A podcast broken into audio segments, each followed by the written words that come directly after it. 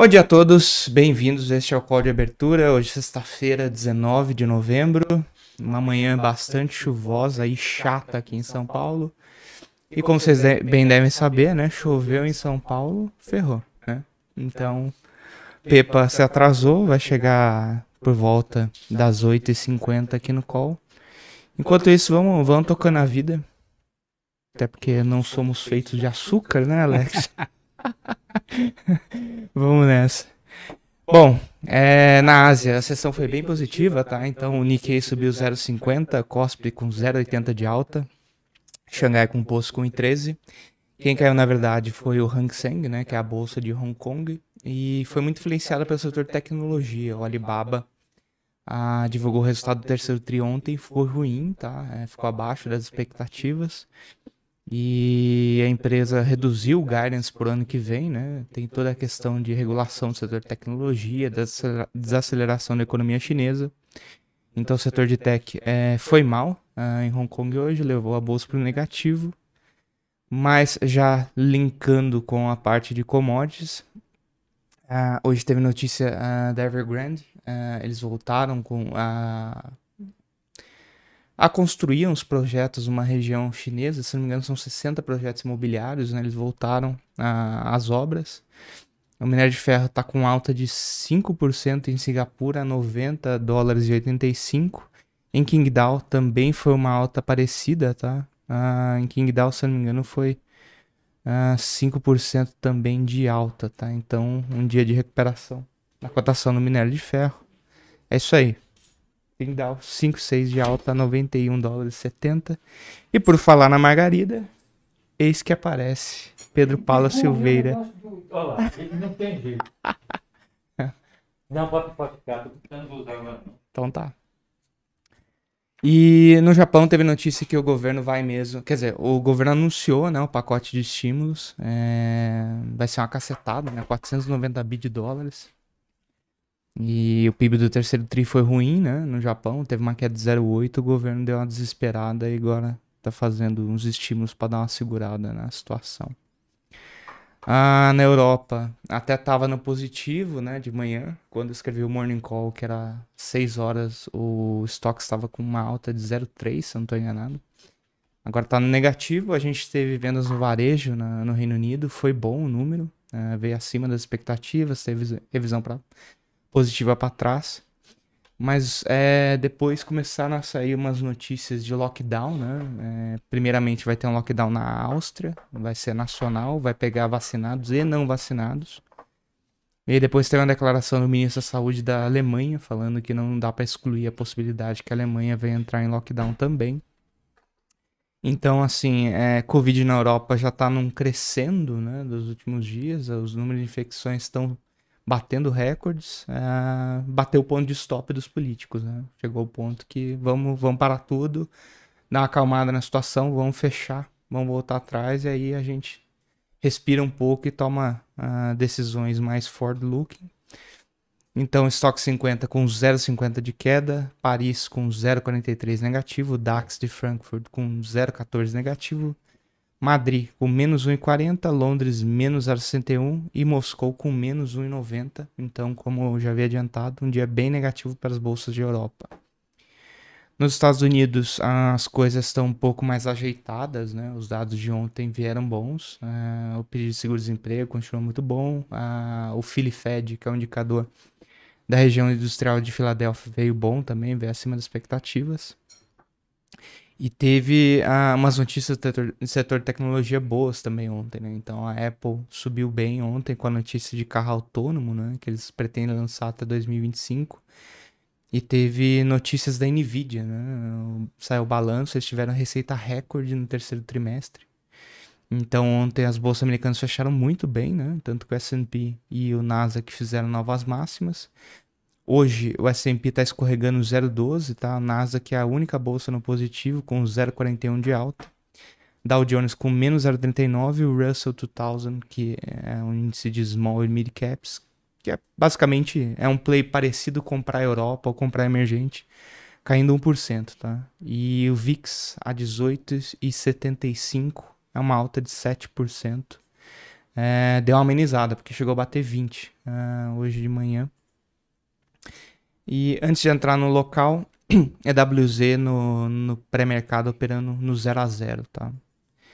Então, o dia de bolsas estava é, indo até bem, deu essa virada agora com essas notícias de Europa. E como vocês devem imaginar, juros para baixo, né? Então, 10 anos está operando a 1,54,10, estava operando a 1,60 antes dessas notícias de Europa. E o, o destaque é o DXY, né? Tá com 0,50 de alta.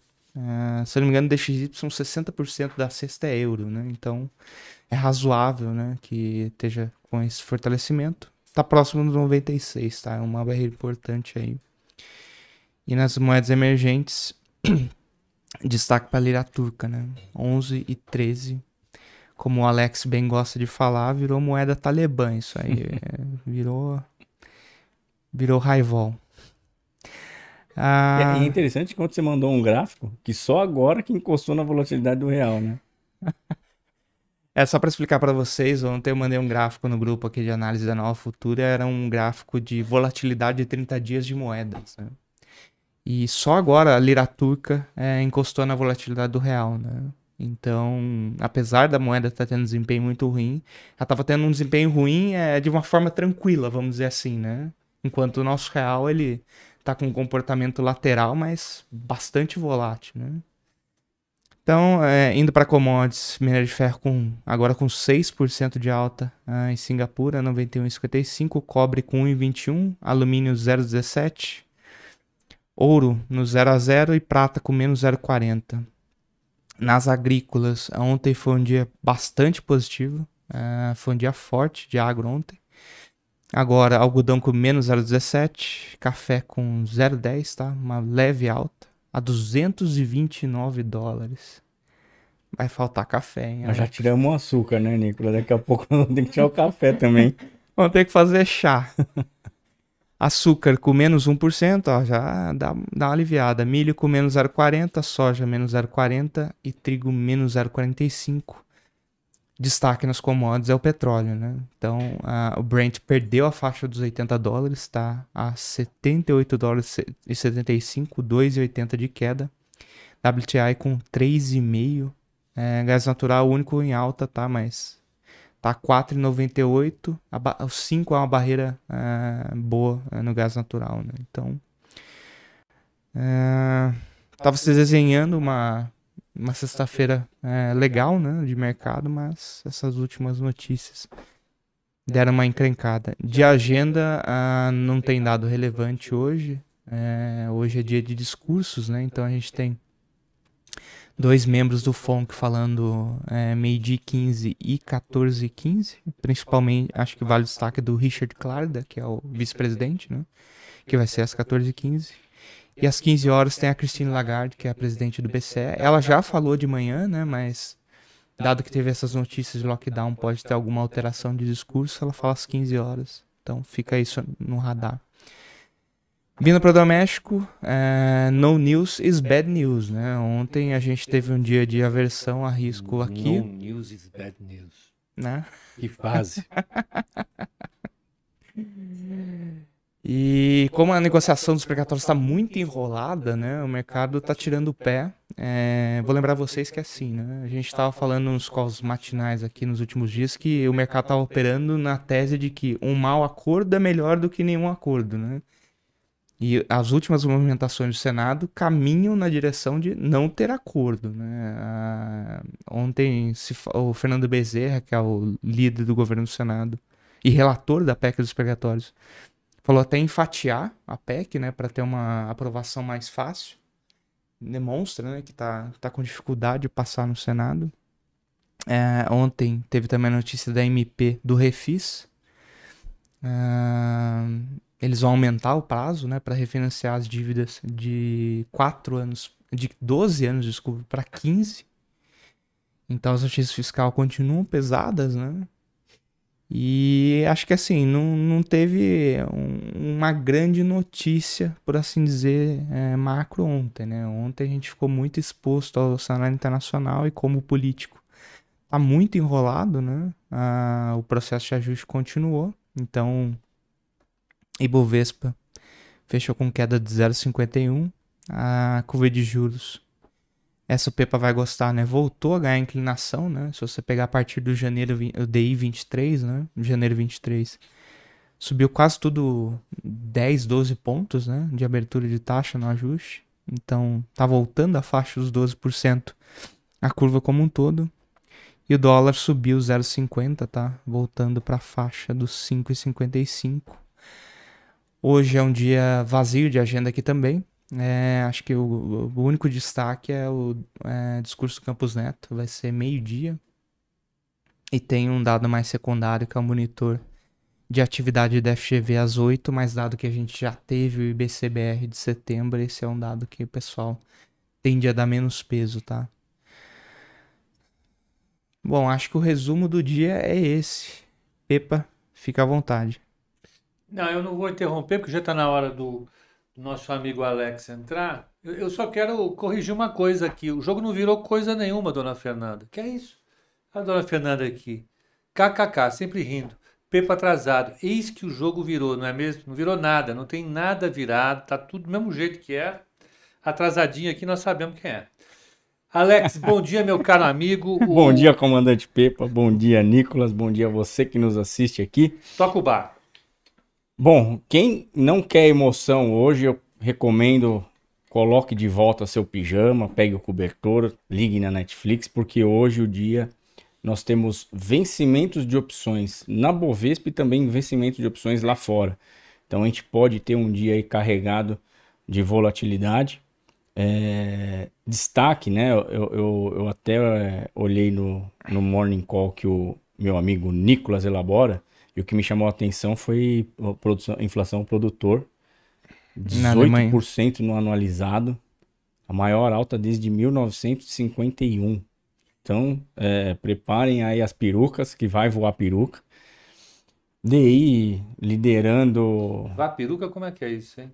É como se fosse o barata voa, né? Que o pessoal do Twitter tá acostumado. Barata voa. Peruca voa. Peruca voa. É que assim, como eu tenho a cabeleira, eu não entendo esses papos, tá, Alex? Jargão, que... jarga, jar, jargões de mercado para vocês irem se familiarizando.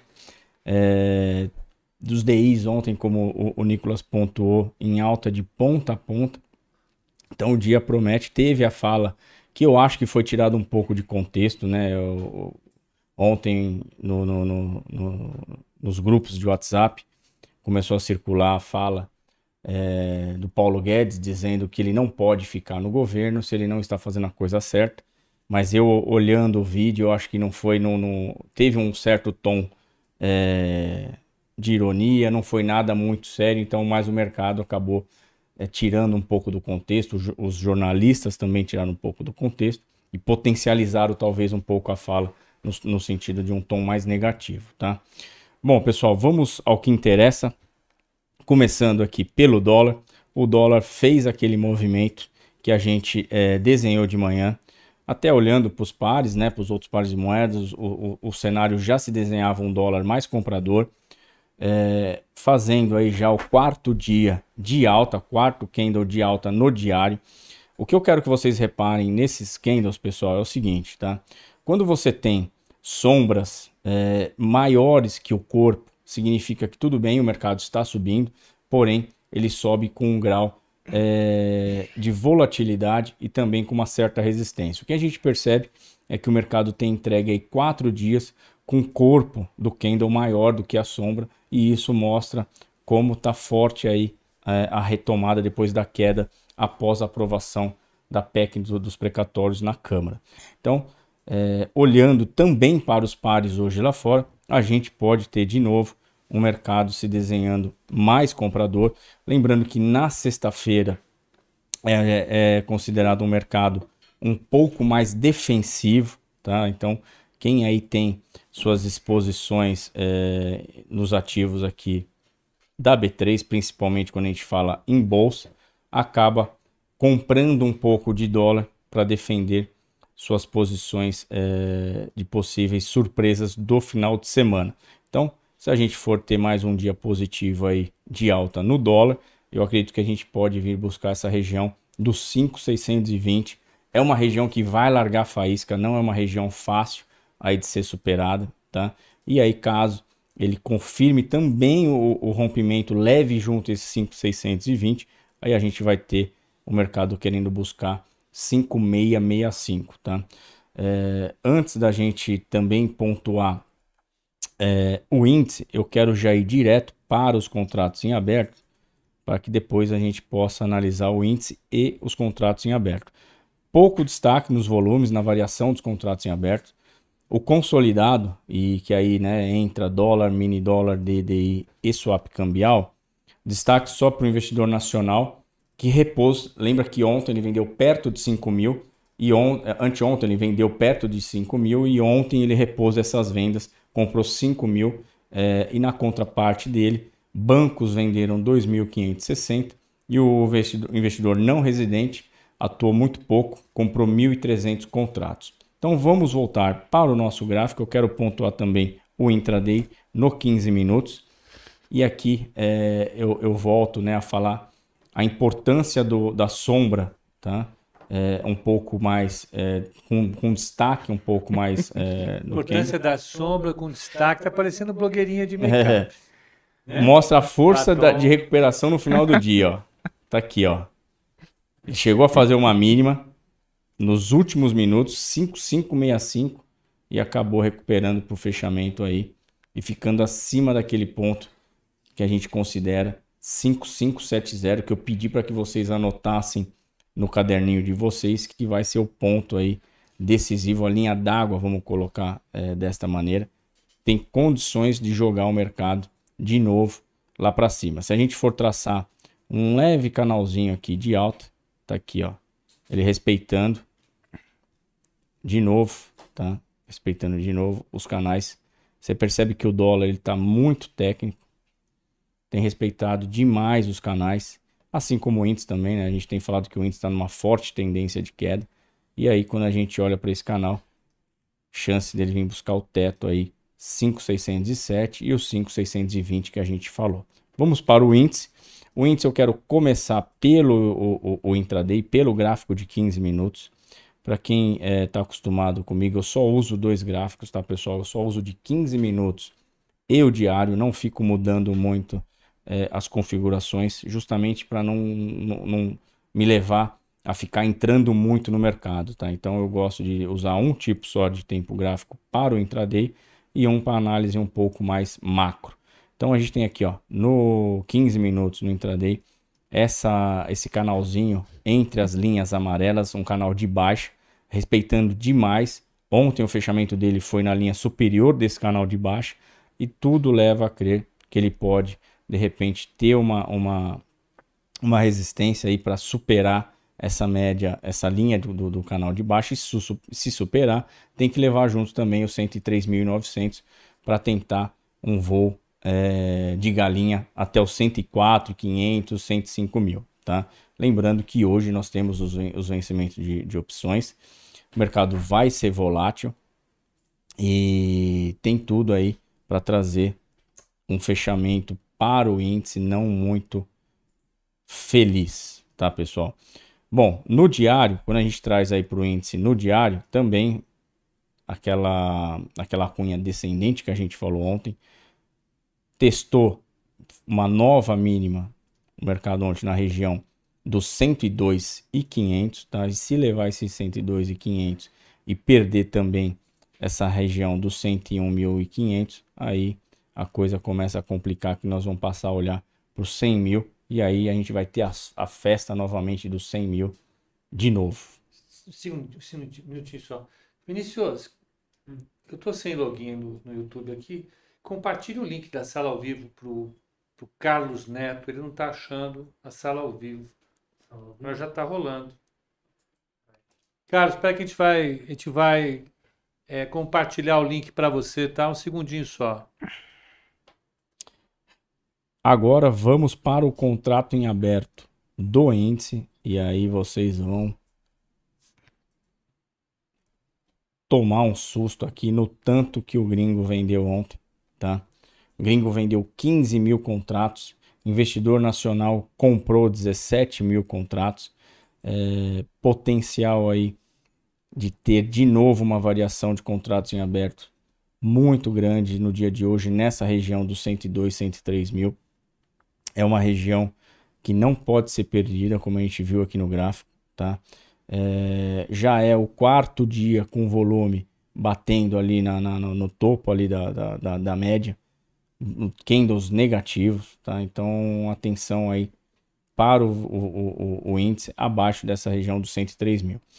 Como é de costume, tá, pessoal? De sexta-feira, é, eu sempre reforço.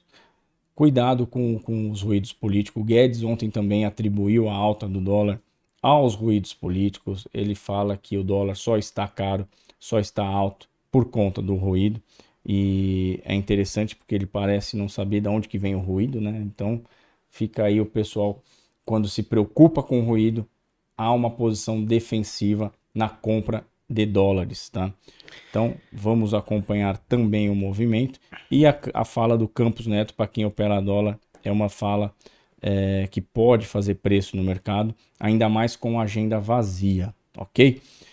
Aqui já no leilão é, de abertura, ainda falta 3 minutos, o índice com uma leve queda de 0,30, 103 e 100, lembrando que o nosso ponto de alerta é o 102 e 500, tá?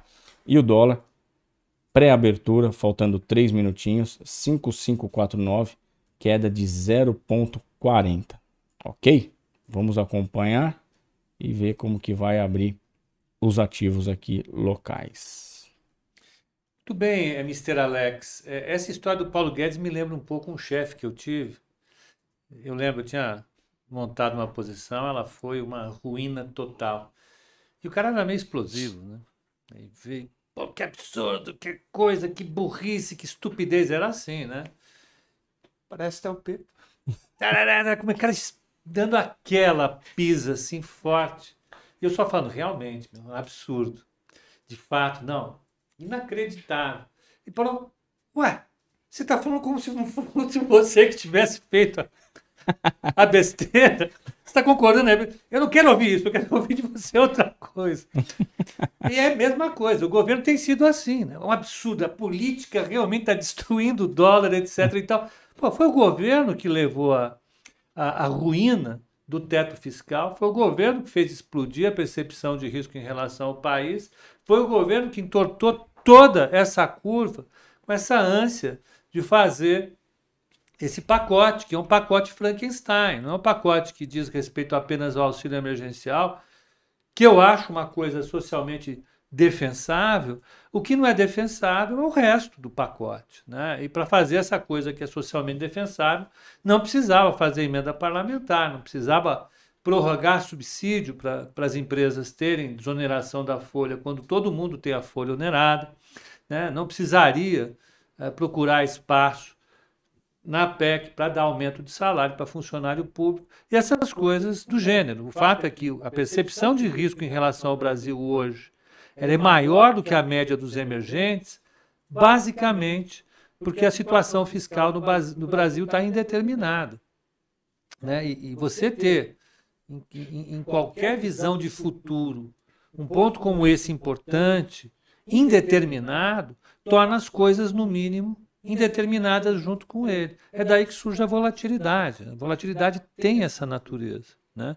essa indeterminação de algumas coisas que são fundamentais. Né? É claro que tem coisas que são, por natureza, indeterminadas, que tem lá a forma de cisnes negros, né? o, o, o, o Nicolas, mas é, algumas, justamente para dar alguma estabilidade à economia, o que a gente pode fazer, aquilo que faz parte da nossa ação, aquilo que é que nós chamamos de política, deve ser muito forte, muito bem direcionada, para ir acomodando nos cenários esses cisnes negros. Né? Aconteça o que acontecer no mundo, eu posso sinalizar para o mundo, para os investidores, o seguinte: a minha política fiscal segue nesse caminho, ela, ela pode sofrer algumas alterações ao longo do tempo por conta dos ciclos econômicos, a arrecadação pode cair, não vai ter uma contrapartida exata na queda de despesa, isso vai fazer o déficit público aumentar temporariamente. Depois, no ciclo de alta, a arrecadação sobe, isso compensa uma coisa com outra. No longo prazo, se você olhar só a ação isolada de política do governo, o déficit ele é controlável e a dívida é decrescente. É isso que a gente precisava olhar. O papel do Paulo Guedes, única e exclusivamente, era esse. Né? E ele não está conseguindo cumprir. É claro que a responsabilidade não é pessoal, não é do CPF dele, é uma coisa que diz respeito ao governo. Né? Fazer política econômica não é uma coisa trivial. Né? Da mesma maneira que, quando a gente ouve um político fazendo promessas na campanha eleitoral, a gente tem que lembrar. Uma coisa é o que está falando agora, outra coisa é quando ele assumir enfrentar todas as dificuldades do mundo. Então, a, a questão básica é essa. A volatilidade do, da lira turca está alcançando a do real, né? Agora, a volatilidade da moeda brasileira é uma das maiores do mundo. Né? Eu, eu, eu gosto de acompanhar a vol do real justamente porque ele, ela é tema eterno de discussão macroeconômica. Na, na discussão acadêmica, na discussão de policy, de política, na discussão entre eh, operadores, sempre fica aquela pergunta: por que, que o Brasil é tão instável? E eu acho que a expressão básica em termos de preço da instabilidade do Brasil é o real. Né? O real ele, ele é mais instável que outras moedas, não tenha dúvida nenhuma, no longo prazo, a ponto disso. Né? A lira turca tem que fazer um monte de pirueta para conseguir acompanhar o real. E, e abriu o mercado. Ó, abriu a 100, a abertura foi a 103,025, já bateram, está 102,850. Ah, ah, é uma queda de 0,60 no mini índice ele fechou a 103,450. A, a, a gente tem o mini dólar sofrendo um pouquinho para abrir. É, o preço teórico dele no momento é 585,500. E a taxa de juros não abriu ainda. Né? É, o preço teórico da taxa de juros nesse momento é 12%. Taxa de juros para 2025. Tá? É, é, então a gente tem uma, uma, uma situação ainda aqui de abertura, mostrando é, que hoje não vai ter entrega da paçoca. A paçoca já foi entregue. É basicamente isso. Deixa eu ver se eu lembro de mais alguma coisa interessante que eu tinha ontem no código de fechamento. Nós discutimos via varejo, o múltiplo dela. Tive que fazer uma ginástica danada, porque o número da Bloomberg de resultado não batia, não conseguia lembrar de nada. Quando a gente vem fazer o call, a atenção fica muito dispersa. Para você lembrar de algumas coisas fica difícil. Na hora que eu fui puxar o número da Bloomberg estava errado, o preço-lucro dela estava completamente é, distorcido. Mas eu sugiro para quem quiser é, é, é, ter uma ideia razoável de, de, de aplicação é, é, desse indicador de preço-lucro, dá uma olhada no call de abertura, de fechamento de ontem. Lá eu, eu tratei um pouco a, a questão do, da relação preço-lucro de via varejo, se aplica a Magazine Luiza, se aplica, eu acho que a quase todas as questões que a gente tem tratado no dia a dia aqui. Eu acho que é isso. Bruna Sene já está atenta ali. Eu não estou vendo o Matheus Jaconelli. Ele está aqui, ele só foi, acho que, beber uma água. Ele está por, ele tá por aqui. Então, da minha parte é isso, gente. Eu cheguei atrasado. É, vocês ficam tirando sarro, mas é isso. É, eu ainda não tenho 60. Quando eu fizer 60, eu vou tratar isso a partir do Estatuto do Idoso. Vocês tomem cuidado, eu estou quase sob a proteção desse, desse escudo. Então, meu bom dia para todos. Até o código de fechamento nós vamos cestar. Tá certo? Peguem os seus vinhos, sua cerveja, vamos lá fazer essa conversa fiada. Alex. Valeu, pessoal. Bom dia, excelente final de semana, excelente trades. E a gente se vê na segunda-feira às 8h30. Valeu. Bom, eu vou gastar um pouquinho mais de tempo porque eu recebi uma pergunta, tá? Opa! Do Travis Female. Imagino que seja esse o nome do cara, mas hum. vamos lá, né? Inflação de 10, bolsa de menos 10 anos, o que esperar? Imagino que seja em termos de alocação, né? Eu já vou dizer assim que de partida eu nunca fui um cara das finanças, tá? Eu sempre tive uma uma certa distância das finanças na academia, mas uma coisa que sempre funcionou comigo é mais ou menos a estratégia do Ray Dalio, tá? O Ray Dalio, ele tem uma estratégia que funcionou muito bem por muito tempo, chamada de paridade de risco, né? Risk parity.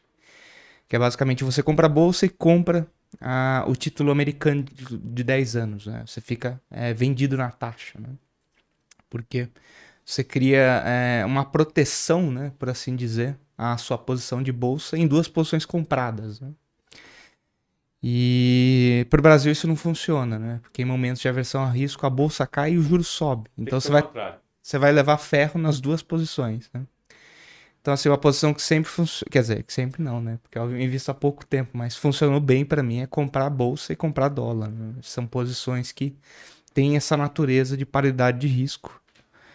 Imagino que seja nessa direção a sua, a sua pergunta, tá? Acho que é mais ou menos é, é essa a intuição, né? É, para quem está se perguntando hoje é o que fazer colocação de bolsa, acho que o primeiro ponto é voltar um passo e definir qual é o estômago que você tem para é, as perdas, né? Porque bolsa sempre vai ter perda, gente. É, é inevitável, né? não tem como ser a não ser o S&P 500 que parece um CDI, as bolsas são é, voláteis e geram ajustes para baixo. Né? Então, acho que esse é o primeiro ponto. Segundo, é entender é, quão é, diversificado está seu portfólio. Né? Então, é, nunca é bom ficar extremamente pesado é, num ativo específico. A ideia é sempre você é, reduzir o, o risco idiosincrático. Né? E terceiro, é entender qual o horizonte de investimentos que você tem, né? Você vai precisar desse dinheiro para daqui a dois anos, para daqui a três? Pode ser para o seu neto? Se for dinheiro para o seu neto, você aceita tomar bastante, bastante perda, né? Mas acho que assim, é, para quem está se questionando, né, é, do investimento que fez, acho que essas três perguntas são essenciais ser respondidas antes de você decidir o que você vai fazer com essa posição. Mas, voltando à sua pergunta, é, funcionou muito bem para mim. É, comprar bolsa e comprar dólar. E acho que é isso, pessoal. Boa sexta para todos. Muita calma, tranquilidade. Não, não saiam do desespero. Desespero não é uma estratégia no mercado financeiro. E um ótimo fim de semana. Até segunda. Quer saber qual o cenário que a equipe de análises visualiza para novembro e quais foram os ativos escolhidos para a carteira recomendada mensal? Então assista esse vídeo até o final. Em outubro, o Ibovespa recuou 6,74%, enquanto a carteira teve um desempenho de menos 1,18%, gerando um alfa de 5,56%. No ano, a carteira acumula alta de 3,07%, ante queda de 13,04% do Ibovespa.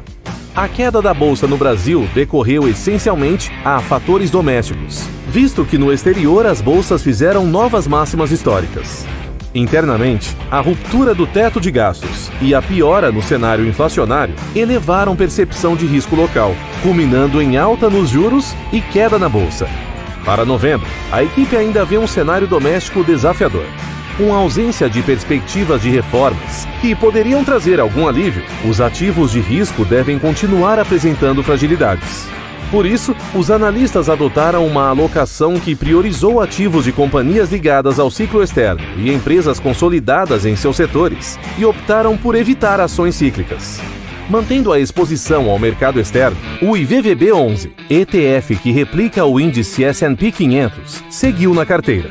Os especialistas veem possibilidades de o dólar seguir em nível elevado, além de uma possível melhora no mercado de trabalho nos Estados Unidos e a aprovação do pacote fiscal serem fatores que podem impulsionar a bolsa americana. Algumas companhias exportadoras também foram mantidas. Rumo, por ser a maior operadora de logística ferroviária do país. PetroRio, que deve se beneficiar dos preços elevados de petróleo, e JBS, devido às perspectivas favoráveis para setor de proteínas. Yoshp Maxion, líder mundial na produção de rodas automotivas, divulgará resultado trimestral em novembro e as expectativas são favoráveis, justificando a permanência do ativo na carteira.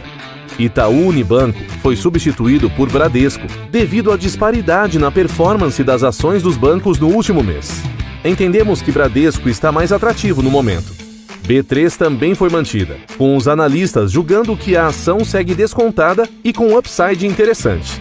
Ainda como alternativa defensiva para o cenário doméstico conturbado, Ambev foi mantida, após a empresa reportar resultado robusto. Carrefour e Vivo foram incluídos pelos mesmos motivos, com os analistas enxergando boa perspectiva para o setor de comunicação com o leilão do 5G, que apoia a performance do. Bom dia a todos, muito obrigado por continuarem a nos acompanhar. Estamos aqui na Sextando, novamente um dia pouco nublado em São Paulo, né? Eu acho que eles comentam esse tipo de coisa no começo, né? Então, eu acho que. fica redundante. É, fica redundante, né? Mas não é um dia nublado só em São Paulo, é um dia nublado também nos mercados financeiros globais, tá? É, ao longo do tempo a gente vai comentar isso, é, também vai comentar o impacto disso nas companhias, né, trazendo a perspectiva mais do lado, lado corporativo. E Bruna, bom dia. A gente fala isso, mas a gente já dá bom dia de manhã, tá? é, que, que, quais são as suas considerações iniciais?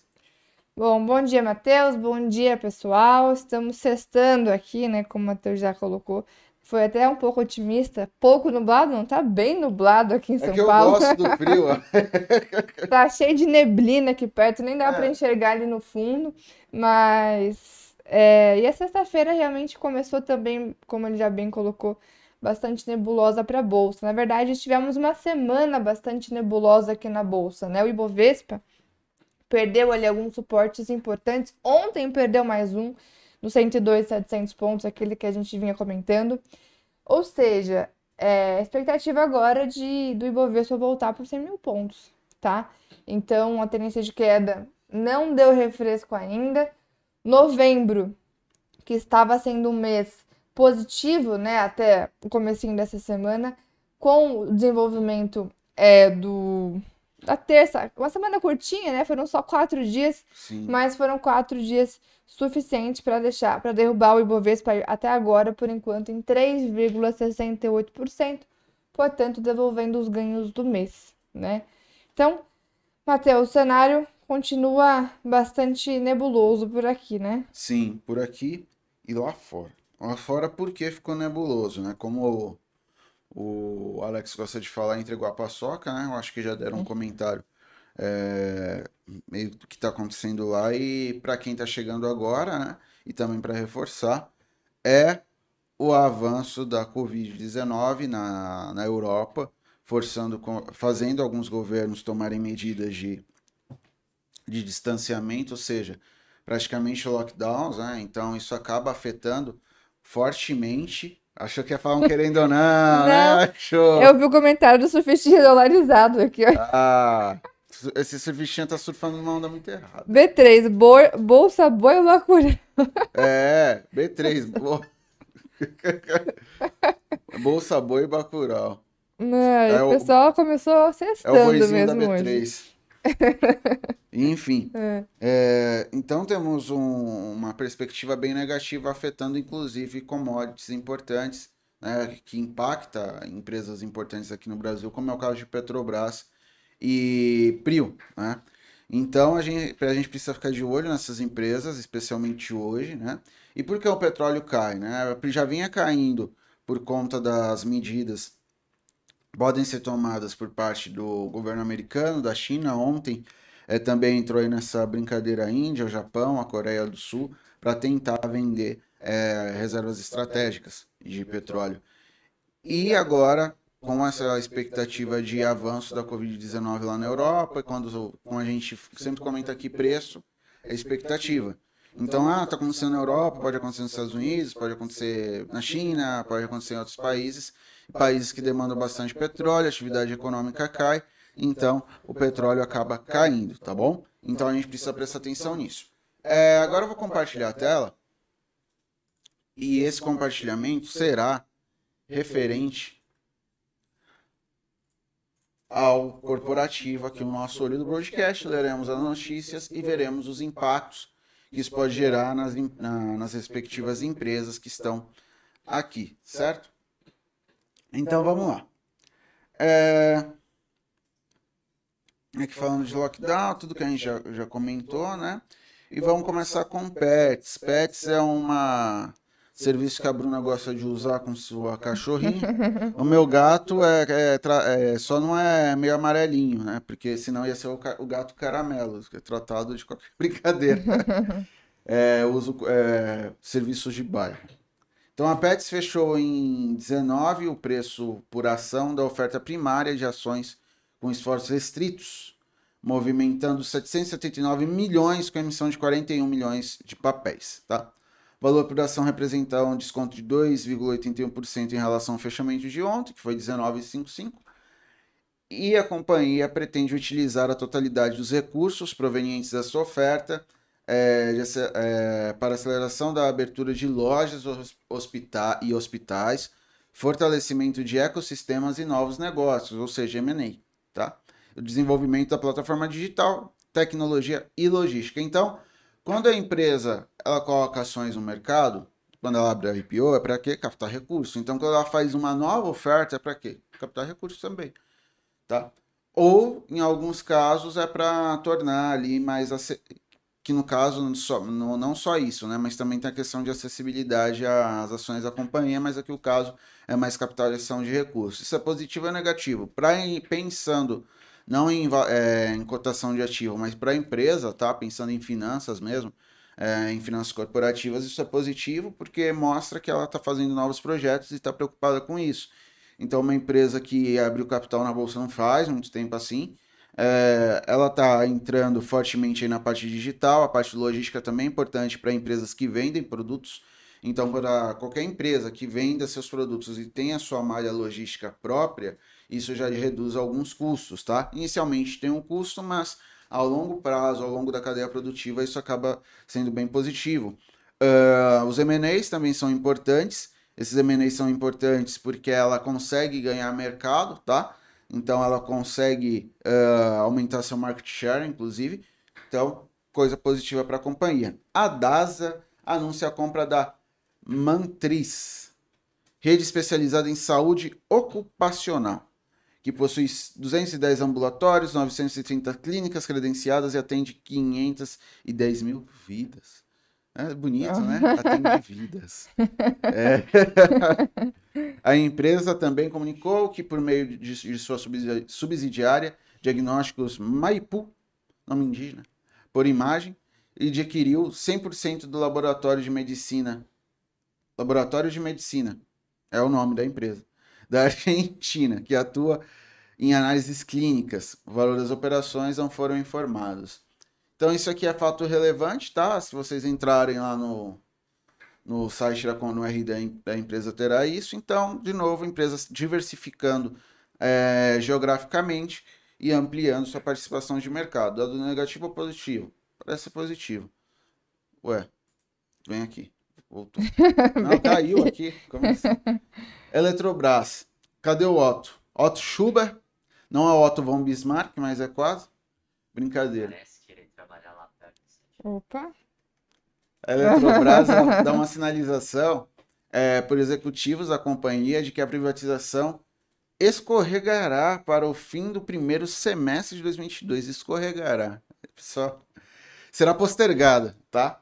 É... Você está gostando das palavras hoje, né? É, porque é escorregar. Esse aqui eu preferia postergar mesmo, mas tudo bem. É, isso foi mal digerido pelo mercado, que já começa a questionar o governo se de fato conseguirá realizar a oferta de ações na bolsa para reduzir sua participação para menos de 50% no capital da empresa. É, antes esperada para fevereiro, agora a operação deve é, acontecer apenas entre abril e maio e há risco de que ela vá para junho. Tava outro escorrega aqui. Conforme, conforme admitiu o presidente da companhia, Rodrigo Limpe, em teleconferência, o resultado do trimestre desse ano. Então, assim, estava indo, estava né, caminhando bem aqui o processo de privatização da Eletrobras e agora, de novo, preço e expectativa, então, ah, é para tal ano, não, é para depois, escorrega para não sei onde, e vai indo.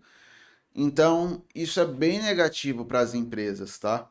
Isso é muito ruim, porque se você começa a postergar prazos, a expectativa é que ela não cumpra com aquilo que ela informou. Então, quanto mais longo é esse prazo, mais difícil é de fazer a previsão. E quanto maior a previsão, quanto maior tempo para fazer previsões, mais as previsões podem dar errado. Quanto mais é, é, erradas podem ser essas previsões, mais risco há.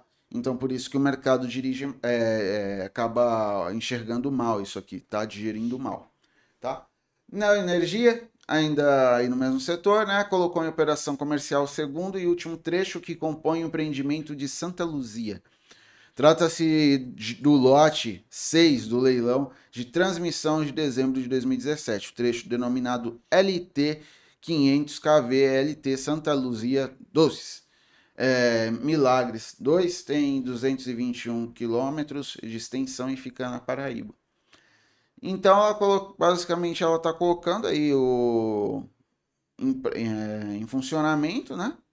Só que essa, essa, essa, essa linha de transmissão acaba sendo positiva porque gera receita para a empresa, mas nada muito, muito assim, é, uau, não. É, PagSeguro. O CEO do PagSeguro, é, o Ricardo Dutra, disse ontem que as margens da companhia devem ficar estáveis, ou levemente melhores em 2022, durante o PagSeguro Day.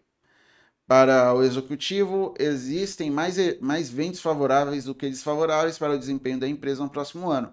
Ele reconheceu que o aumento da Selic segue no radar como um ponto de atenção, mas destacou que a empresa já tem feito reajustes de preços para equilibrar as margens. Então, o PagSeguro, ela ela tem aí uma, uma diversificação interessante, né? Ela não está só no meio de pagamento, agora ela está tá também na, na linha de finance, é, parte financeira, está em algumas coisas assim, né? Então, é, essa basicamente são perspectivas que o CEO está dando, tentando acalmar aí um pouquinho o ânimo de quem investe aí e acompanha PagSeguro, tá?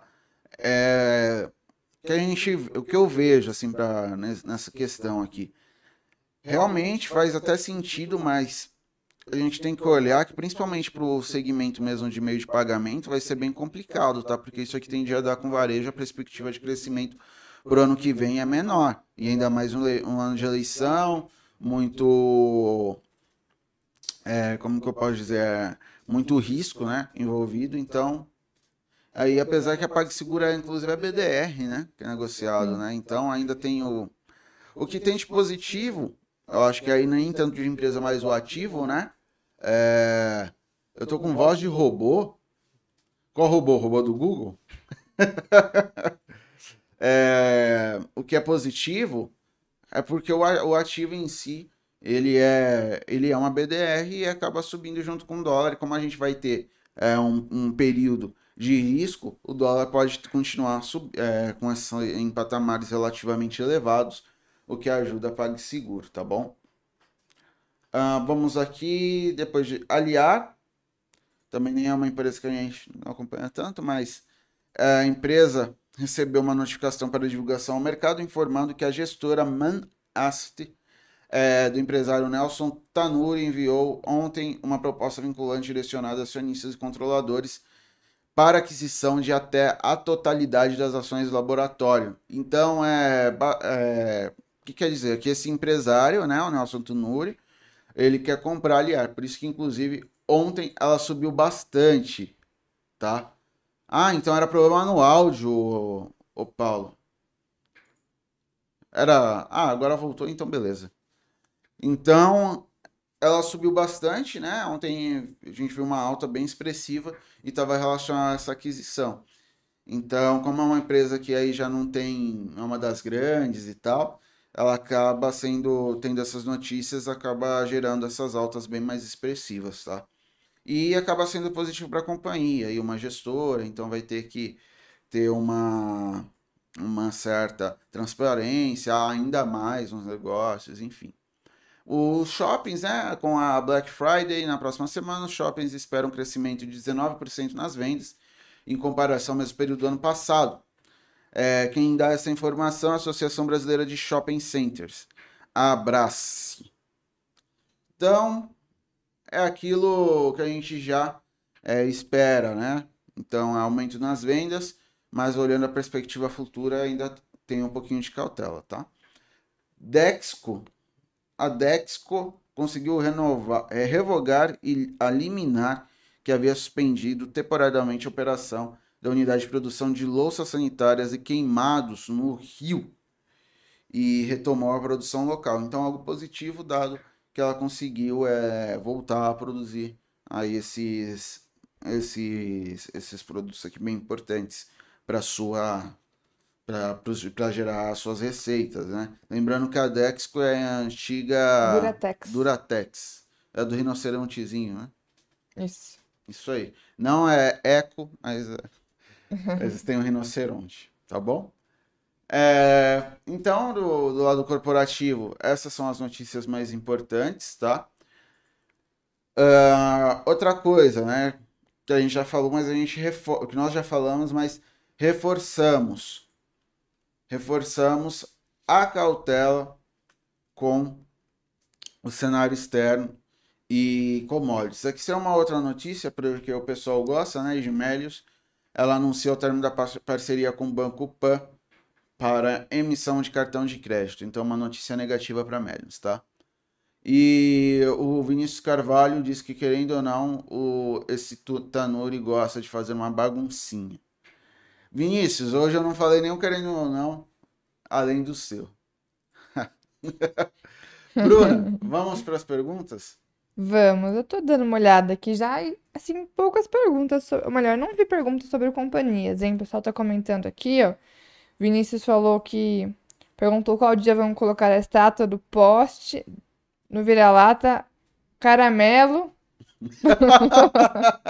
O Vando deu bom dia, Neucimar deu bom dia. Ó, o Gustavo fez uma pergunta. Matheus, bom dia. Comenta sobre a fala do Guedes de que o PIB será de 2,1% em 2022, por favor. Mercado todo, mercado todo está errado e só ele está certo? Ele pensa que sim, né? Segundo ele. Não, aqui eu lembro que faz um tempo isso. Eu acho que nem foi quando eu voltei para cá como efetivo. Acho que o Pepa comentava isso quando ainda era estagiário. 2016. 2016. Aqui e 2015, 14. Não, perdão, só 2015 em outro lugar. É, o ministro da Fazenda, é, entre outras coisas, ele faz algo que é. Tô aguentando o comentário do pessoal aqui. Do quê? Do cachorro caramelo? Não, o sorvetinho dolarizado tá com tudo. Ele tá com tudo. Mas enfim, depois a gente volta nisso.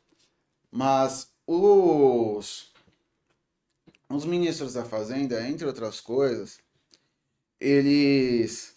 Os caras estão achando o bico esse surfichinha, cara. Ele tá surfando uma onda muito errada. tá tirando nossa concentração é. aqui. então, olha, turma, sério. É, esse mercado, eles têm, a, uma, entre outras coisas, trazer segurança para o mercado. E eu não estou defendendo o Paulo Guedes, eu estou explicando o comportamento dele. Se, é, eu, não, eu não acho que ele está certo, eu não acho que vai crescer tudo isso, não. É, mas eles têm essa postura, tá? Então, é, essa postura é relativamente comum, tá? Quando eles têm um posicionamento, às vezes o governo quer que eles tenham um posicionamento, então eles acabam falando isso. É parecido, não é a mesma coisa, até porque se trata de políticas é, e cargos de natureza diferente, né, que vai indicar outro tipo de política, no caso do Guedes é mais a política fiscal que a política monetária, quer dizer, é a política fiscal e não a monetária, mas a gente olha é, em alguns lugares é, bancos centrais falando coisas que o mercado está absolutamente contra. Então, quer dizer, o mercado inteiro tá errado e tá com faniquito, né? Faniquito que o Pepa fala? Faniquito? Uhum de que a inflação vai subir e só e os bancos centrais estão. Então é o mercado inteiro contra, é, vamos falar, dois bancos centrais que são muito importantes, tem pessoas muito capacitadas lá, mas dizendo que a inflação é transitória, ou que vai passar logo. Então é, não é a mesma coisa, mas é algo análogo, tá? Não é a mesma coisa, nem é parecido, mas é análogo, tá? Então, esse é mais ou menos um comportamento, é um ponto. A outra coisa é que ele quer trazer algum tipo de. que está relacionado a isso, mas ele quer trazer algum tipo de credibilidade. Ministro da Fazenda ele tenta trazer credibilidade para isso. Ah, mas só que não tem que ver a realidade. Vejam, primeiro que já começa que a economia não é uma ciência exata, tá? E outro fator é que é, a política, por vezes, ou na maioria das vezes, está acima da, da economia. Então a economia é conduzida de acordo com a política e imagine não só a condução, mas a fala das pessoas que estão lá em cima. Então ele vai tentar é, tomar suas decisões e falar de acordo com o que vai ser mais, mais faz mais sentido para a plataforma de governo dele, tá? Agora, de fato, o que eu penso é que é que eu acho difícil crescer tudo isso. Por que eu acho difícil crescer? Estão falando aqui que tá com voz de robô novamente, viu? É, é o som que tá fazendo. Eu que tô falando igual um robô? Ou é o som que tá saindo mecanizado, aquele, aquele som que parece de robô? Que já é a terceira vez que falam isso aqui. Mas é o mesmo cara que tá falando, será que eu vou perceber? Ah, é o Paulo, né? Ah. Paulo, vê se é o seu computador, cara. Por gentileza na terceira pessoa, terceira vez que você comenta. Então, vamos lá. Porque eu acho que não vai crescer tudo isso. Primeiro, né? É, como você disse, a gente olha as perspectivas de mercado, elas são bem, estão bem condizentes com a realidade. A gente espera que a economia global cresça menos, tá? Isso já é um efeito que já impacta negativamente a economia brasileira. A gente, nós estaremos em um ano, agora está com eco, e não é o mesmo cara. Tá normal. Agora tá normal. Bom, enfim, tá normal, obrigado. Tá, perfeito. Mas arrumou, Fernando. Fernando? Fernando, obrigado. Então, temos esse, esse fator, que é o fator global. E internamente, primeiro, ano de eleição, a gente olha um monte de risco do ponto de vista fiscal.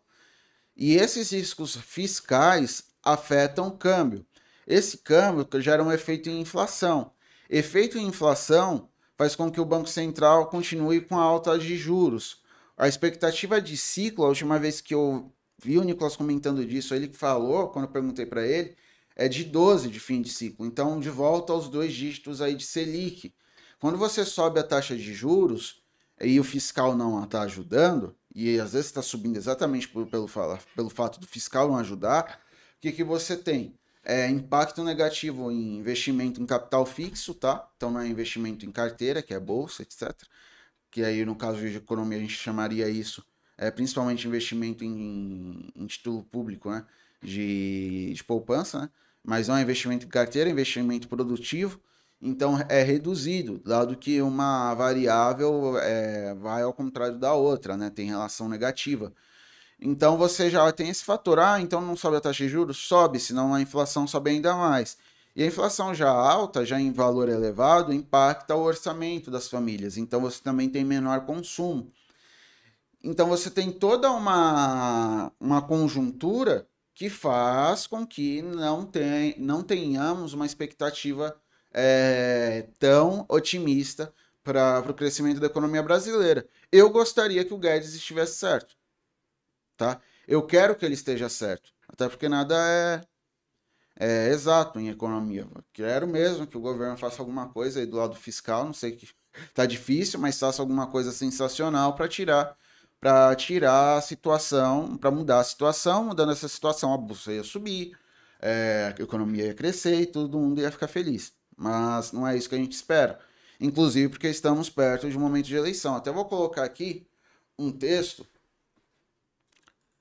colocar aqui James Bu, Bucana. Bu, Bucana. Nova Futura. Que é um texto que fala sobre fiscal. Deixa eu ver se é esse aqui. E aqui explica um cara que eu vivo falando, que é o James Buchanan. Ele foi prêmio Nobel. Ele era da Universidade de Chicago, mas só que ele é mais ou menos um institucionalista, assim. Ele não é necessariamente um cara, assim, mais... É, mais comum, mais hardcore, assim, da, da escola de Chicago. Mas ele... Mas ele comenta aqui umas coisas importantes, que é o, flu, é, que é o ciclo, digamos assim, político, né? É, então, chega um momento principalmente quando está perto de eleições, aqui ó, business, é political business cycle. Esse ciclo é, é, de negócios políticos, ciclo político de negócios, que é assim, a economia tem seus ciclos, tá? E às vezes a política faz com que exista um ciclo no meio. Para fazer esse ciclo, ou fazer obras, fazer, é, fazer com que o consumo aumente, como que é o, é o que o governo está é, se propondo, né, com os auxílios, faz com que aumente é, dívida, né? aumente é, gastos. Então a perspectiva futura é o quê? Que esses custos acabem impactando a economia. Então os, os, os, os agentes eles trazem isso a valor presente. Então o, o, efeito que o governo queria dar, por vezes, não, não é positivo, tá? É negativo. Então é isso que é explicado. Então Aqui é legal, ó, questão fiscal e bolsa de valores. Então aqui já não está falando tanto de PIB, mas bolsa de valores e, e questão fiscal legal para vocês lerem, tá? Inclusive aqui até direciona vocês para outro texto aqui, política econômica em tempos de crise, blá blá blá. Então, tá aí para vocês darem uma olhada, tá bom? Tem então, um link, vou... Matheus? Não. Tem. Tem? Mas eu tirei. Então... É, coloca James Buchanan e Nova Futura no Google Vamos ver. E tem aqui é. Não, não é isso. Aqui, ó, questão fiscal e a bolsa de isso, valores, né? Isso. Vou colocar no chat pro pessoal aí. Boa, Bruna. Aí o pessoal vai conseguir olhar aí o, o texto na íntegra, tá bom? Então, é isso. Paulo Guedes. Paulo Guedes já está aqui agradecendo pelo fato de eu ter olhado aqui o lado dele. Mas é isso, tá bom? Vamos ver. Né? Meu, isso fichinha. Eu não sei, cara. Às vezes eu penso que sim, brincadeira. Geralmente quem usa não gosta de ser questionado sobre isso. Vai chegar uma hora que daqui a pouco eu vou ter que usar também. Meu cabelo tá caindo. eu não sei. Ah, é brincadeira. É, Marcelo Fra, é, Franquin. Raizen pode sofrer com a queda do petróleo? Bom dia. Pode, pode ter, pode afetar, né? É, a, a Raizen, mas é, o, o, efeito acaba nem sendo tão forte porque ela está bem posicionada em ativos aí em, em produção de energia renovável, né? Biocombustíveis, não necessariamente só petróleo, né? Mas a queda no petróleo acaba afetando sim, tá bom? Uh, análise gráfica de IOSP, Bruna. Vamos lá para o Luiz Maia. Vamos. Estou colocando na tela aqui. Bom, IOSP. IOSP perdeu um suporte importante que eu havia, colo... que eu havia comentado aqui nessa semana, no 16,50. É... Tá, perdeu também ontem a média aqui de 200 períodos, papel que poderia voltar agora lá para a região de 13,50, tá? E eu acho que uma ação que vinha se recuperando, rompeu resistência importante aqui em outubro, porém não ganhou força ali para romper os 20 reais e começou de fato um movimento de tendência de baixa, mais curto aqui, né? Tendência mais curtinha, terciária, acabou virando para queda e eu acho que ela perdeu o suporte em R$16,50, tá? Então agora é, ação realmente em um movimento de queda, sem sinal de recuperação por enquanto, tá? Se a gente for até olhar aqui para uma, uma projeção dessa queda, olhando aqui para o Fibonacci, teríamos um, um alvo intermediário em 14,80 e depois os 13,65 lá embaixo, tá? Então, o papel que acabou realmente virando aqui pra, para um movimento de queda no curto prazo. Tem ainda aquela linha de tendência de alta mais longa que poderia segurar, né? Que é a linha que respeita desde 2020. Mas até lá tem espaço. Então vamos ficar de olho. Papel que realmente voltou a perder e testar novos suportes. tá? E Yoshi pintando o gráfico é isso. Temos mais perguntas aí? Vamos ver aqui. É... Surfistinha é, dolarizado dizendo que ele é sério. Diego Carvalho. Quanto mais o governo insiste num discurso irreal, mais alimenta um problema de falta de credibilidade. Uh, não sei em que Brasil esse povo vive. Realmente, tem esse problema de credibilidade também, tá? Então, isso é bem negativo. Foi aquilo que eu falei, né? O, o, o, o ministro da Fazenda, esses cargos de governo vão tentar é, dar uma perspectiva em relação a tentar trazer algum tipo de notícia positiva. Ah, não, o mercado está enganado, não, a coisa vai ser melhor, mas esse é o problema, porque você sempre comenta que vai ser melhor e, a, e os resultados posteriores não são positivos. Então isso acaba minando bastante credibilidade. Eu acho que o principal, assim, é fio condutor de perda de credibilidade que a gente pode olhar é, por exemplo, as agendas, né? Que não estão sendo cumpridas como deveriam. Então você tem a agenda de privatização, você tem a agenda de reformas que não passa, é a perspectiva de um governo menos gastão, diminuição do tamanho do Estado, e o governo começa a gastar. Então, é lógico que, em partes, esses gastos vieram por conta da pandemia, mas a continuação deles não necessariamente. E como é feito isso? Então, isso acaba sendo algo bem negativo para a questão credibilidade, tá? Sim, ó, o pessoal perguntou também de Rumo e Melios. Dá uma olhadinha aqui nos, nesses, dois, nesses dois papéis também. Boa. É, Rumo, eu vejo um momento um pouco mais interessante ainda, tá? Rumo marcou um fundo mais recente aqui em R$ 15,60 e agora marcou um fundo mais alto em R$ 16,50 também, né? R$ 16,50 também é um suporte para Rumo.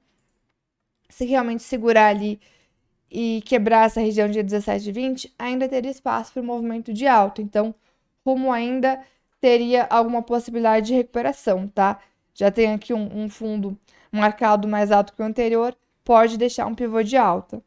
No caso de Melios, Melios é uma ação bastante volátil, né? Ontem o Bofa reiterou, é, reiterou a recomendação, ou melhor, reiterou não, né? tinha uma recomendação neutra para Melios, colocou como compra, e foi um dos motivos que o mercado atribuiu para esse movimento de alta aqui para ela ontem. Lembrando que é uma ação bem volátil, né? Uma ação que quando começou a realização, ali em julho, de julho para cá, de julho né, até a mínima, ela caiu 70%. E teve uma recuperação até no meio do caminho aqui, né?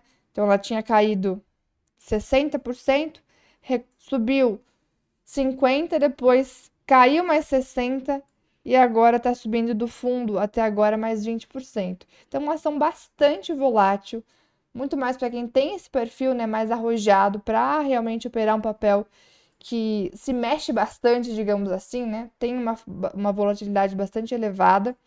Agora está em um movimento de recuperação, porém ainda na tendência de baixa, tá? Muito cuidado, porque qualquer operação, mesmo mais curtinha aqui, pode acabar deixando stops caros aqui para esse papel. Então, ontem Médios teve um dia de recuperação, ela vem até de algumas semanas ali com movimento de alta, porém a tendência ainda de baixa, né? Essa, essa alta recente seria uma correção da queda anterior e a tendência principal continua sendo de baixa. Como é uma ação volátil, na recuperação acaba subindo bastante também, mas vale ainda a cautela aqui com essa companhia. É, veja se realmente você tem perfil para operar uma, uma, uma ação aí que cai 50, sobe 20, cai mais 60, sobe mais 30. Então, assim, muita volatilidade. A cautela é bastante importante, tá? Até pessoal tinha falar, perguntado de Raizen também. Só um destaque aqui, né? Que Raizen abriu capital esse ano, ainda em agosto. Comentamos sobre ela ontem, per perdeu o suporte em 6,30, tem um suporte importante agora sendo testado em 5,80. Vamos ver se vai segurar por ali. Raiz E4, Raizen, tá? Tá num ponto importante. É a mínima, né, do papel, que tem capital aberto aí há apenas quatro meses, tá? O que mais? Vamos ver aqui os comentários de vocês. É... Pediu pra ver Cash 3 também. O Rafael Silva. É, Cash 3 acabei de olhar, né, Melios? Melios, né? Ah, é verdade. Sempre esses nomes, meu. Né? sempre me confundo. Uh, Ezetec.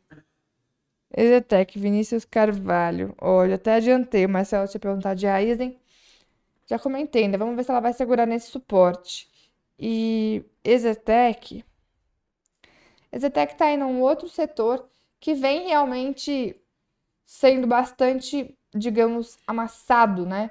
É um setor também mais cíclico, junto com o consumo. É, construção civil tem se mostrado no momento bastante, como o economista gosta de dizer, de desafiador. Desafiador. Quando fala que é desafiador, gente. e, bom, tendência de baixa continua, né? O papel recentemente fez um novo movimento de correção, mas, olhando para a queda anterior, veio só buscar a última retração de Fibonacci, retomou a queda. O teste agora pode ser o suporte em 18,15 a tendência de baixa de fato continua para a Exetec. Não temos ainda sinal de reversão, tá? De olho agora no suporte em R$ 18,15. Aliás, Matheus, só uma ressalva, porque quando a gente olha para o índice imobiliário, por exemplo, né, a gente tem ali tanto construtoras como administradoras de shopping. Sim. E é um setor, é um índice também que acaba junto com o índice de, índice de consumo, né, quando a gente tem esse, esse aumento da percepção de risco aqui com relação ao Brasil, são os índices que mais caem, né? Ou no momento de recuperação eles mais sobem, Sim. né? E as construtoras a gente tem visto um movimento de queda bastante importante aqui, consumo também, né? A gente vem falando de Magalu, de Via, que estão renovando mínimas, né? Num momento bastante delicado ainda. Até a Via ontem deixou um suporte aqui em 5,40. Vamos ver se ela tem algum respiro. Mas, quando a gente olha para administrador de shopping isoladamente, eu vejo até um momento interessante para elas. Berrimosa, Guatemi, Multiplan, até Aliança Sonar, que tem um pouco menos de liquidez aqui na bolsa, é, são ações que nos últimos, vamos pegar aqui, ó, nas últimas semanas, do finalzinho de outubro para cá, são companhias que têm tido um movimento de recuperação. E a própria BR Malls, Multiplan e Iguatemi são companhias que eu estou gostando do gráfico justamente nesse momento de recuperação. Então, para quem está procurando talvez algumas oportunidades de compra em meio a esse caos do, do Ibovespa, são companhias que estão se destacando e que vale a pena monitorar, tá? Então, principalmente aqui Multiplan, com uma bandeira de alta que está sendo deixada aqui agora, ó, se ela romper essa região dos 21,40 pode ficar interessante. A BR Malls também rompendo aqui essa região de 8,75, ele também pode ficar interessante, tá? É, Iguatemi rompendo ali também os 34,60, tá? É que Iguatemi tá com o stop mais caro. E até a Aliança Sonai tem menos liquidez na bolsa, mas também acima do 22,90 ficaria interessante. São ações que é, seria um momento bacana para deixar no radar, tá? É, é isso aí, turma. E outra coisa, tá? É, para o setor imobiliário, igual ela comentou, esses momentos é, mais sensíveis são ruins para essas companhias, igual a Bruna falou aqui.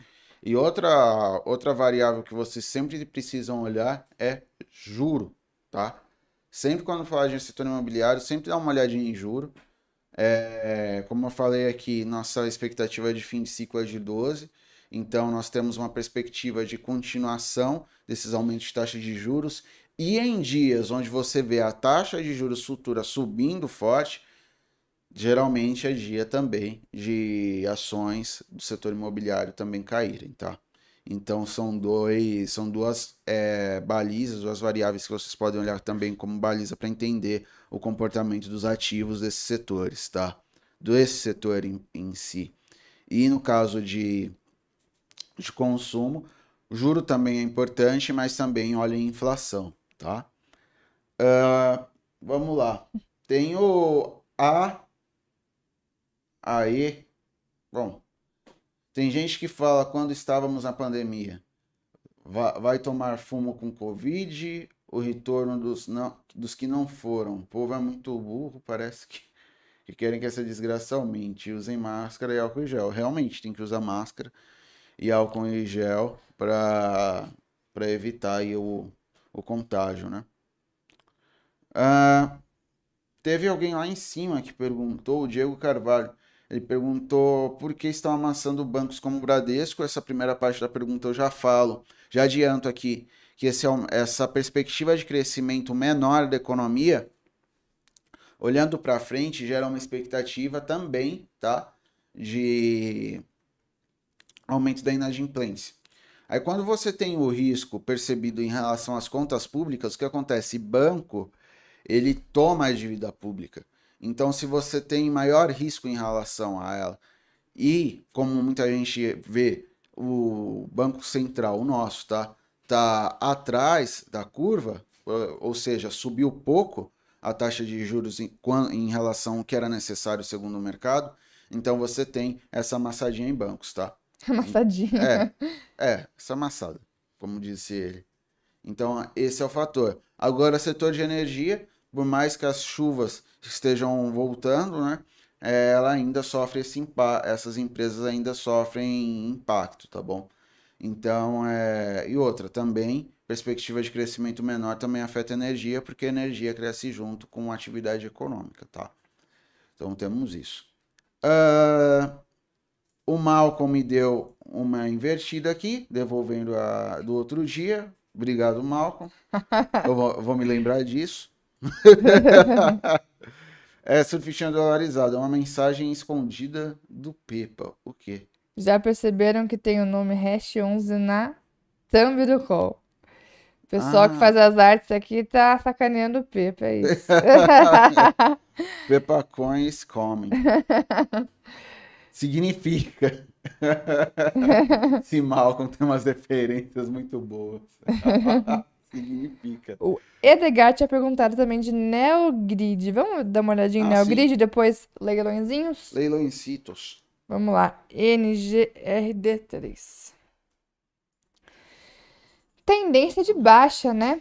A ação abriu capital no finalzinho do ano passado, tinha marcado mínima ali em 4,40, perdeu essa região agora em outubro e continua em tendência de baixa. Eu não vejo ainda sinal interessante para o papel, não. Pelo contrário, ó, teve movimento de queda, veio buscar aqui a mágica do Fibonacci, né? veio buscar a retração de Fibonacci, já voltou a cair. E pela projeção da queda, já buscou um primeiro alvo, que seria o 3,19. O próximo é 3, perdão, é 2,57. Mas continua em tendência de baixa, tá? No máximo que eu vejo é que pode fazer algum, algum repique, mas ainda em tendência de baixa, sem de fato um sinal de reversão, sem um pivôzinho de alta ali mais interessante, tá? Olhando para o padrão de candle que deixou ontem, até daria para a gente visualizar aqui, para quem acompanha padrões de candle, né? É, esse aqui é um Harami, que indica justamente uma possibilidade aqui de recuperação, tá?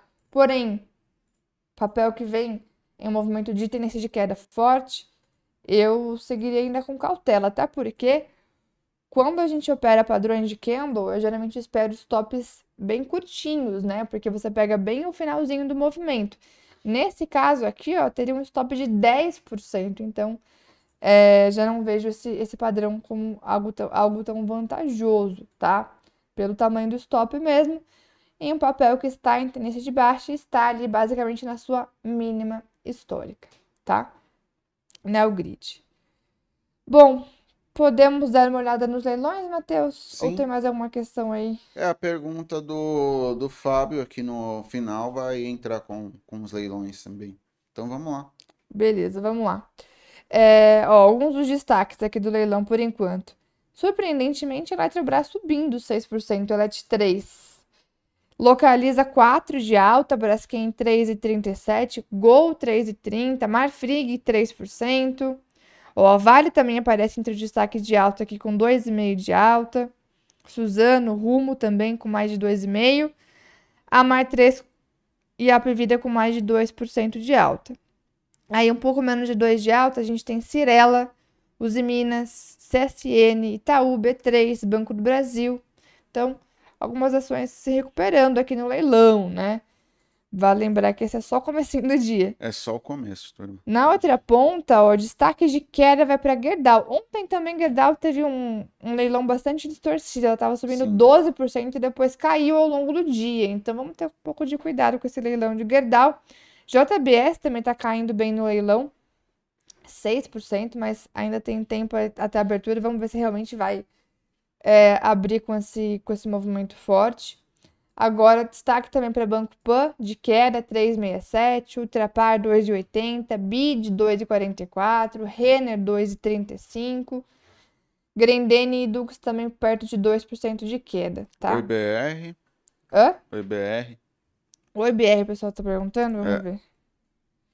Oi tá subindo 1% no leilão, tá? É, BPAC. Então, é, só, só trazendo aqui os destaques ah, tá. rapidinho, é... Dentre os destaques, então, o mercado bem dividido, ó várias ações caindo forte e várias subindo também com certa intensidade. Aqui vamos ver o mercado bastante dividido aqui no leilão. Então, quais são os pedidos? É, BPAC. BPAC. BPAC caindo 0,60. E Semin. Semin. 3. 0 a 0 para Semin, tá? Dos principais aqui do Ibov, Vale 2,5 de alta. Petrobras 1,66 de queda. Itaú e Bradesco, Itaú subindo 1,5, Bradesco caindo meio. Vamos ver os da carteira? Vamos. IVVB11, 0 a 0. Ambev, 0,74 de queda. Vivo, 0,73 de alta. Petro Rio, 1,5 de queda. Rumo, 2,69 de alta. IOSP 1,5 de queda, B3 1,36 de alta. Carrefour. Tá? Carrefour, sempre esqueço de Carrefour. Carrefour 1,12 de queda. Então. Tá, são alguns dos destaques aqui. Vamos ver o Ibovespa. Aqui ainda não abriu, né? Então, vamos ver como que tá o índice agora, rapidinho? Uhum. Futuro. Em queda o índice. Caindo agora 0,30 e o dólar quase um 0 a 0, ou melhor, 0,02 de alta, um 0 a 0 para o dólar, né? É. 0 a 0 para o dólar futuro, leve queda para o índice futuro, tá? Então, acho que já dá para cestar, né? Junto Sim. com o Marcelo Trípoli.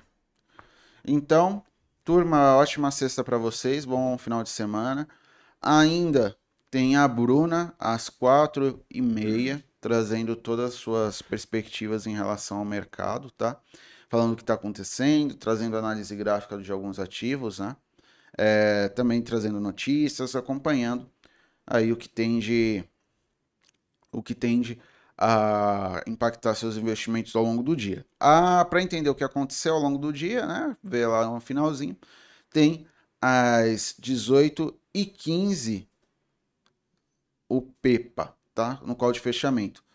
O Anderson só respondendo aqui, Matheus, por que não tem dólar na carteira se só sobe? Tem VVB11 e JBS, são empresas bem relacionadas aí ao dólar.